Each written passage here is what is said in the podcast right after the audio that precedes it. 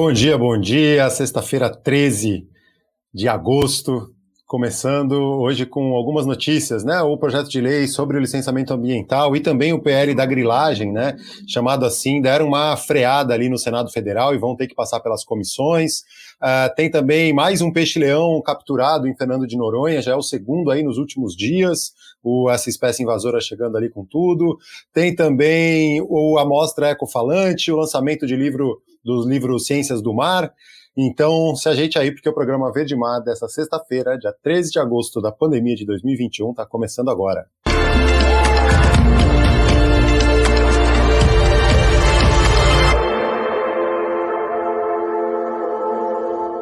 Começando já para falar um pouco sobre política e o andamento dos projetos de lei é, no, agora no Senado Federal, né? A gente tem visto aí, conforme enquanto o presidente bota tanque na rua, é, discutindo eleição, voto impresso e um monte de diversionismo aí, os projetos de lei e a boiada vai passando, né, com muita velocidade, principalmente na Câmara dos Deputados.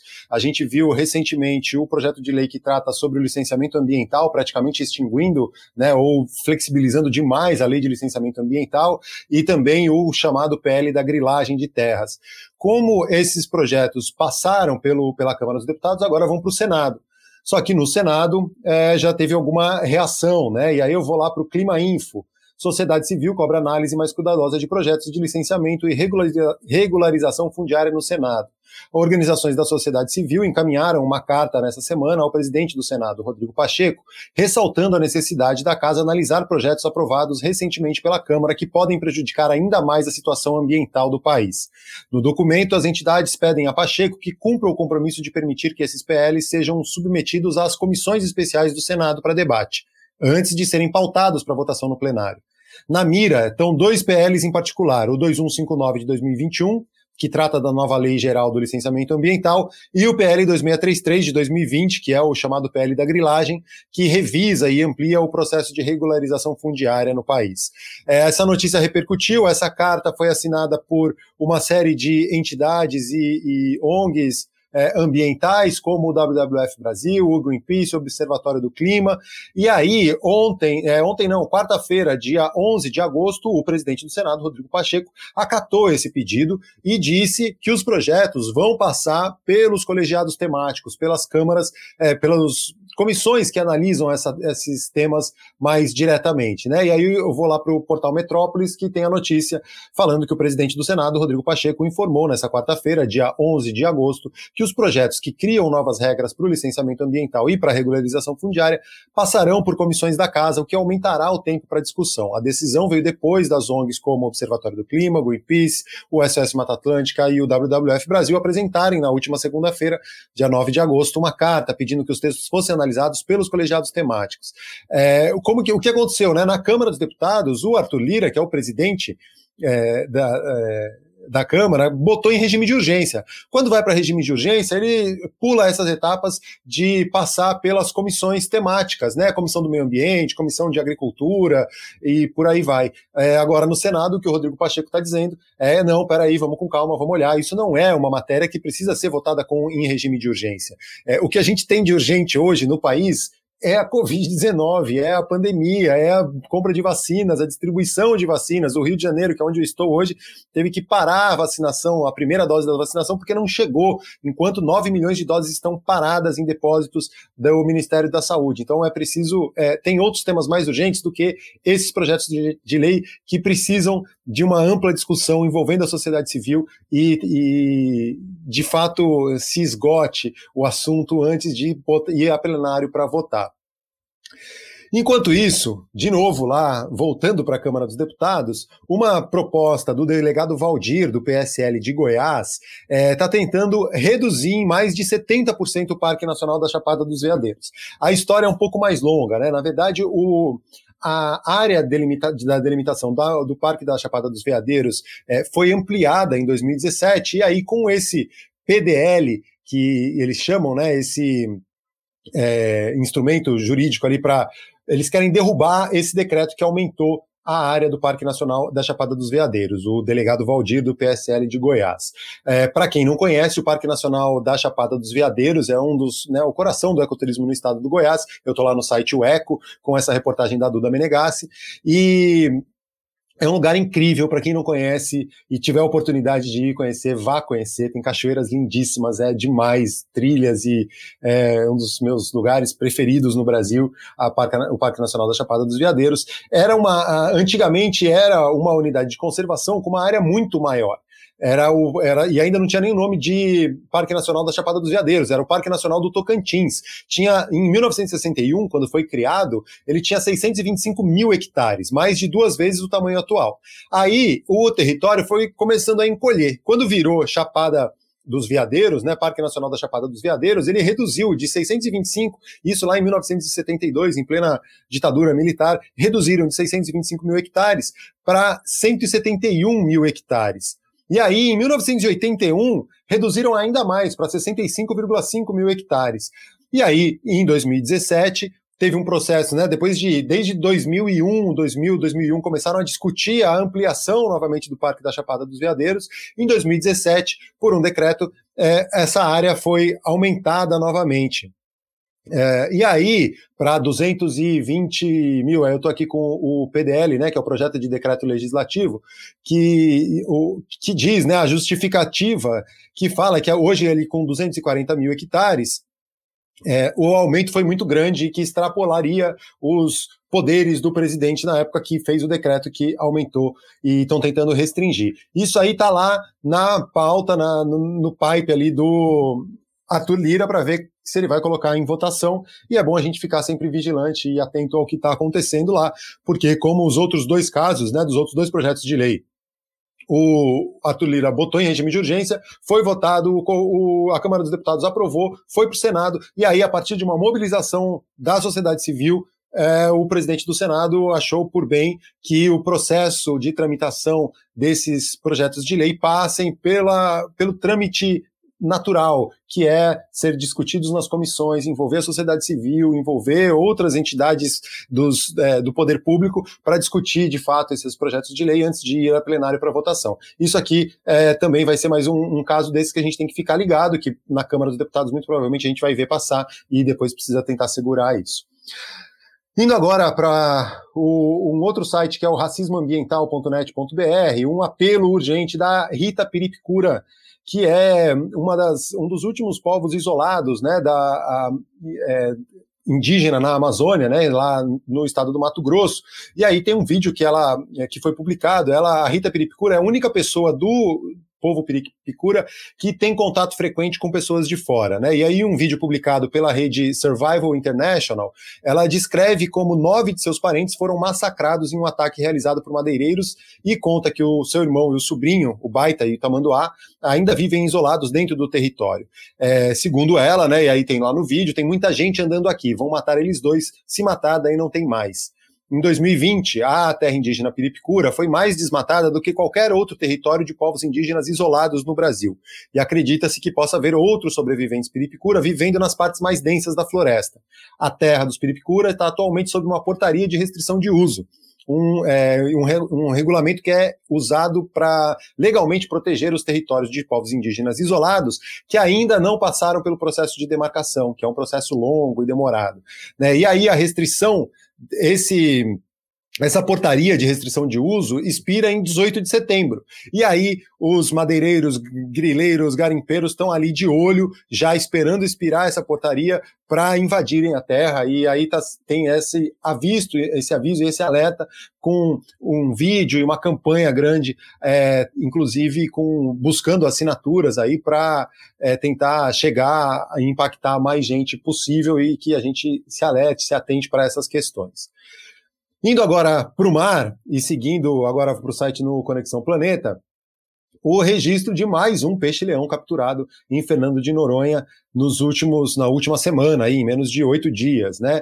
A gente já falou aqui na semana passada do peixe-leão que foi capturado por lá por um instrutor de mergulho que encontrou o peixe, é, capturou, ele está sendo, estão tá, fazendo análise genética para identificar a origem dele, e agora mais um animal é, capturado lá na Ilha Rata, a cerca de 18 metros de profundidade. Para quem não sabe, o peixe-leão é uma espécie exótica invasora que já dominou o Mar do Caribe praticamente por completo. Como ele chegou ali, é um, tem uma, uma, certa divergência ali, mas muito provavelmente é através de aquaristas que soltaram os animais no mar do Caribe e ele se multiplicou muito rápido, além de um furacão que detonou um aquário. É, na região da Flórida, se eu não me engano, e que tinham alguns espécimes de, de peixe-leão que foram para eh, acabar no mar. Ele se multiplica muito rapidamente, se alimenta ferozmente, não tem predadores locais, então ele vai se estabelecendo como espécie invasora. No Mar do Caribe ele já dominou. No Brasil tinham poucos registros até agora, né, ainda são poucos, algumas no litoral norte do, do, da costa brasileira, ainda antes da pluma do rio Amazonas, porque uma das teorias é que esses animais do Mar do Caribe, eles não têm força suficiente para ultrapassar a barreira que é criada pela água doce que sai na foz do rio Amazonas. Então cria ali uma pluma de água doce que de alguma maneira bloqueia esses animais que não conseguem passar para a costa brasileira. Mas a gente já teve registro em Arraial do Cabo, no litoral do Rio de Janeiro, e, e agora em Noronha já são três registros seguidos, além de alguns registros na costa do Pará e no Maranhão. É, esses, é, essa análise genética é importante ser feita, né, e está sendo feita lá pelos pesquisadores da Universidade Federal Fluminense e também da Universidade da Califórnia, que para tentar identificar se esses indivíduos fazem parte da mesma população, né, tem uma ligação genética com a população do Mar do Caribe. Porque se for comprovado isso, significa que alguns desses indivíduos estão conseguindo passar essa barreira natural que a foz do Rio Amazonas faz.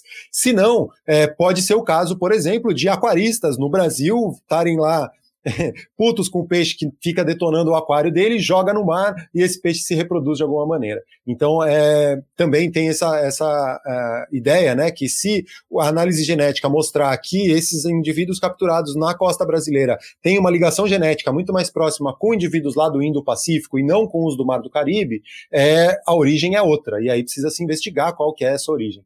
De qualquer forma, o projeto Conservação Recifal meu amigo Pedro Pereira e Gislaine e todo o pessoal lá da, de Pernambuco está de olho nisso, está acompanhando as espécies invasoras, tanto o coral-sol nos naufrágios lá em Recife, quanto o peixe-leão chegando ali em Fernando de Noronha. Então, é, se alguém, algum mergulhador, de alguma maneira encontrar um peixe-leão, é, não tentem capturar, mas informem o projeto de conservação recifal tentando marcar a localização mais precisamente possível. É um sério problema e que, para quem não sabe, espécies invasoras, exóticas invasoras, é a segunda principal causa de extinção de espécies de é, do planeta, né? E isso segundo a Convenção da Biodiversidade é, que, que foi feita, né? E então é, é, um, é um sério problema. E o peixe-leão está chegando aí na nossa costa, cada vez mais registros. Seguindo no mar, e agora com imagens é, bonitas, né, na verdade, porque seguindo no Conexão Planeta, né, uma impressionante floresta submarina com esculturas é criada para atrair vida marinha no mar Mediterrâneo. Eu trouxe essa notícia aqui porque tem a ver com a formação de recifes artificiais que de alguma maneira pode ser um facilitador para a chegada de espécies invasoras, de espécies exóticas invasoras, como é o caso, por exemplo, de alguns naufrágios em Recife que já estão chegando com o coral-sol, né, se estabelecendo, porque é como essas espécies elas são muito agressivas.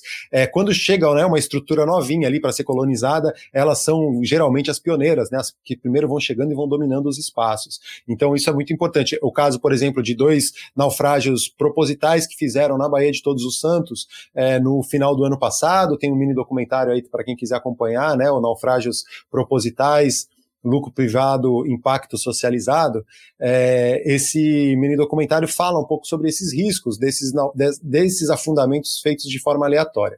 Nesse caso, não é bem assim, porque é, uma, é, é um, um trabalho super elaborado e feito pelo britânico, escultor britânico Jason DeCar, Jason DeCares Taylor. É, eu já falei com esse cara porque eu tinha algumas ideias para fazer aqui no Brasil, mas só para ter uma ideia, gente, e aí também outra curiosidade, né? É, existem os, alguns museus subaquáticos com esculturas, é super interessante, na verdade, para você olhar, para tirar foto, né? É, é, bem interessante, apesar desse risco. Então, é preciso que tenha um monitoramento constante, que se acompanhe, que tenha uma pesquisa sendo feita é, concomitantemente à implementação desses, dessas áreas, desses recifes artificiais. Tem uma discussão muito grande em torno disso. Eu já fui muito mais entusiasta dessas iniciativas, tanto é que eu já fui procurar o Jason para entender como que funcionava o trabalho dele. Só para ter uma ideia, para ele vir para o Brasil, para estudar a área, entender a possibilidade de se fazer alguma coisa assim, precisava de cerca de 3 milhões de dólares. E aí eu vi que era outra realidade, fugia completamente da ideia de tentar fazer um museu subaquático desse nível aqui no Brasil, pelo menos por enquanto, e muito mais é, com esses riscos das espécies invasoras chegando. Mas eu quis trazer isso porque agora, lá no litoral do Chipre, tem um novo é, museu sendo feito que foi é, pela bancado pela prefeitura de Aianapa,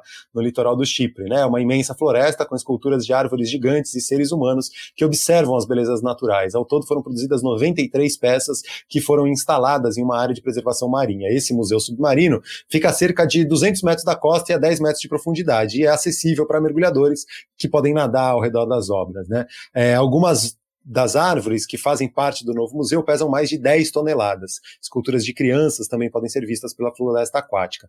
Muitas delas carregam filmadoras, que, segundo Taylor, têm seu foco nos seres humanos e na esperança que a mágica da natureza possa ser restabelecida no mundo. É interessante acompanhar, tem câmeras também de, de que ficam monitorando aquele, esse museu o tempo todo. É, é interessante, né? Mínimo, pelo menos interessante. Agora a questão é ver e acompanhar e tal. Mas é uma curiosidade que eu quis trazer aí e que tem alguma relação com espécies invasoras, porque é um risco também que, que representa. Indo agora para a Tailândia, uma legislação por lá é, proíbe o uso de algumas substâncias químicas presentes em protetores solares. Isso aí é uma legislação que já foi adotada em alguns outros lugares, né? O, e agora, em 4 de agosto, o governo da Tailândia anunciou a proibição de uso de loções com filtro solar em todos os parques nacionais marinhos do país. E a medida visa preservar os recifes de coral. Ah, os, alguns estudos mostram que não é só aquecimento da água né, que causa o um impacto, a acidificação do oceano, mas alterações. É, o branqueamento de corais também é causado por, pelo impacto de algumas substâncias químicas presentes em protetores solares.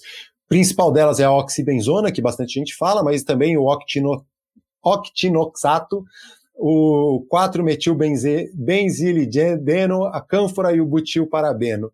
Essas substâncias foram proibidas e está seguindo uma onda, assim, de alguma, não sei se eu posso dizer, chamar de onda, mas Palau, também ali no Oceano Índico já proibiu né, o uso de algumas substâncias. O Havaí também, é, desculpa, Palau no Oceano Pacífico. É, o, o Havaí, também no Pacífico, também proibiu o uso de, de algumas substâncias. Ilhas Virgens Americanas, que fica ao leste de Porto Rico. Bonaire, que é na, na, nas Antilhas Holandesas, ali, próximo a Curaçao, Aruba, né, o ABC ali. E também proibindo esses filtros solares que usam esse tipo de produto. No Brasil, tem um projeto de lei que está tentando restringir esse uso, né? O projeto de lei número 616 de 2019 do senador Lazier Martins do Rio Grande do Sul. É, esse projeto de lei está para ser analisado por, pela senadora Zenaide Maia, que é do Rio Grande do Norte, se eu não me engano. É, e, e, que também tenta proibir algumas substâncias. Enquanto essas leis não passam no Brasil, é legal a gente sempre olhar e, e, tentar entender e saber quais são as substâncias que são proibidas nesses outros países e que já tem uma nocividade comprovada para a hora que a gente for comprar algum protetor solar, escolher os que não têm essas né, substâncias, como a oxibenzona, o etilparabeno, o octinoxato, o butilparabeno, o octocrileno, é, metilbenzilideno, cânfora, benzilparabeno, triclosano, metilparabeno e fenoxietanol.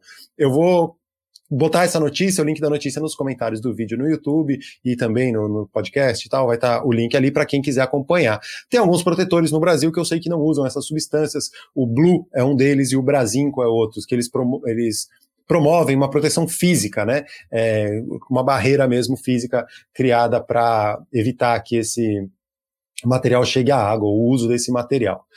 Para fechar, eu vou lá para o site do Projeto Verde Mar, porque eu publiquei a notícia lá falando sobre o lançamento do livro Ciências do Mar, dos oceanos do mundo ao nordeste do Brasil.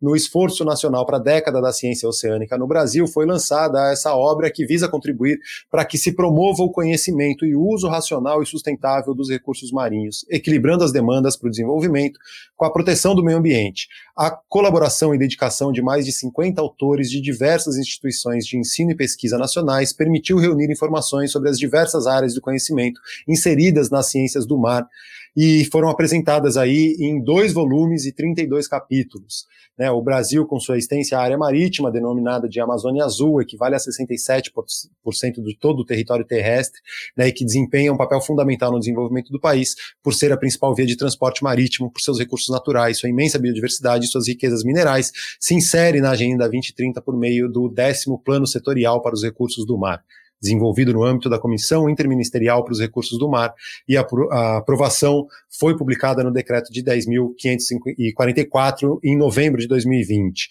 Esse plano tem como propósito sistematizar as atividades de pesquisa para atender à demanda de informações sobre os recursos naturais e energéticos das águas jurisdicionais brasileiras, ilhas oceânicas e áreas marítimas internacionais de interesse, propiciando condições para exploração sustentável e o monitoramento efetivo dessa Amazônia Azul. Esse livro foi, né, esses dois volumes foram foi produzido com um esforço conjunto muito grande. Tem lá os dois volumes. O volume 1 um fala de oceano, clima, ambientes e conservação, com os editores, né, a Daniele de Lima Viana, o Jorge Eduardo Lins Oliveira, o Marco Antônio Carvalho de Souza e o Fábio Razin, que infelizmente faleceu esse ano e é uma grande referência das ciências do mar no Brasil. Foi muito homenageado ontem durante o lançamento do, livro Ciências do Mar, e aí é uma obra já é, em que ele ainda assina, é, apesar de já não estar aqui entre nós, e é um, um pesquisador, um professor que é uma grande referência na pesquisa com tubarões e, e das ciências do mar em geral. No volume 2, é, fala sobre a bioecologia, pesca e aquicultura.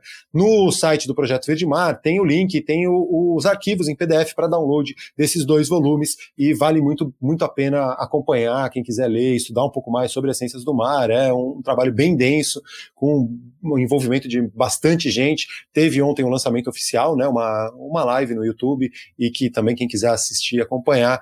E então é, eram essas as principais notícias que eu queria falar na semana semana que começou com a apresentação do relatório do painel intergovernamental para as mudanças climáticas, trazendo dados que, se não eram novidade, pelo menos repercutiram e, e foram mais direto ao ponto, né, mostrando a, o impacto inequívoco do ser humano nas mudanças, na crise climática que a gente vive, a necessidade que a gente tem de mudar agora, diminuir as emissões de gases de efeito estufa, tentar assegurar porque o impacto já é inevitável, a gente já está sentindo na pele e que a gente precisa parar agora para ver uma mudança daqui a 30 anos e não dá mais para dizer que são as futuras gerações que vão sentir isso. Na verdade, a gente já está sentindo e precisa mudar.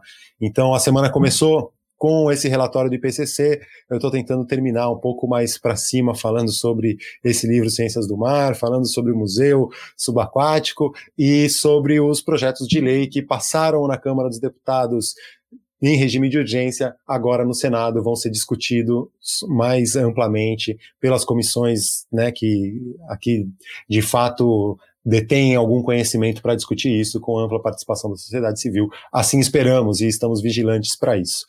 Beleza? Vou agradecer já a quem está acompanhando desde cedo, o Rodrigo Cumplido, o Ed Amanajás, a Juliana Garim, bom dia, Fernanda Azevedo, Tatiana Dodge, a Marlise Araújo, a BLM, a Maria Helena, lá de Búzios, a sua Associação Raízes NEA BC, e a Rose Antoni, da Espaço Ciência Viva, a gente participou também de um, de um papo aí na semana passada, né, na sexta-feira, que foi bem legal. Nossa, já faz uma semana, o tempo voa, estamos em 2021, 13 de agosto, sexta-feira 13, e que façamos um bom dia, um bom final de semana, e sobrevivam, se cuidem, quem quiser acessar lá o projetoverdemar.com, tem essa notícia do site Ciências do, do, do, livro Ciências do Mar, tem outros vídeos também, as nossas redes sociais em arroba Projeto e tem a campanha de financiamento coletivo para manter o programa Verdemar ao vivo três vezes por semana no apoia.se barra Verdemar, pelo site também dá para apoiar, pelo PayPal e de todas as formas aí para a gente chegar lá. Beleza, muito obrigado aí quem acompanha, quem dá ânimo para a gente seguir informado e atrás das notícias do que está rolando no mundo nas, na questão socioambiental. Até segunda-feira, nove e meia da manhã. Muito obrigado e fiquem bem, façamos um bom fim de semana.